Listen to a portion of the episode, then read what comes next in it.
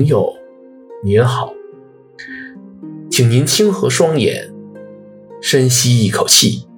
清空脑海中的一切，然后开始感受你的心跳。朋友，您好，欢迎您回到金风堂的个人空间，这里是本空间第五十六期节目的现场。今天这期节目。我们继续来聊有关潜意识恐惧的话题。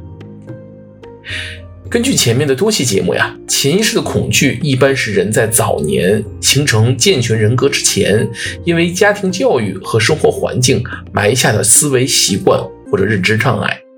按照现在的语言，就是我们常说的心理阴影。原因呢，包括每个人必然会经历的伤病啊、死亡啊、惊吓呀等等。但是除了这些不可控的外界因素之外，父母的行为习惯、价值观、对于教育、人性等问题的理解，甚至对事业的理解，以及他们所处的社会的大环境呃所体现出来的现实道德和思想的水平，都会对一个人在未来的潜意识造成巨大的影响。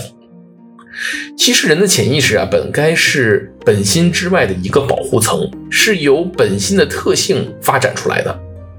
然而，大量和我受到类似教育和经历的人呢，都是让自己扭曲人性的潜意识，将本心严严实实地包裹起来，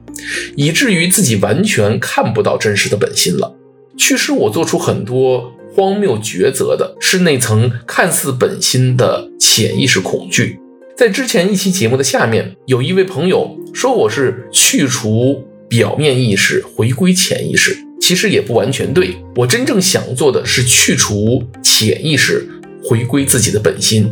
因为只有回归本心，才有可能真正消除潜意识内的恐惧。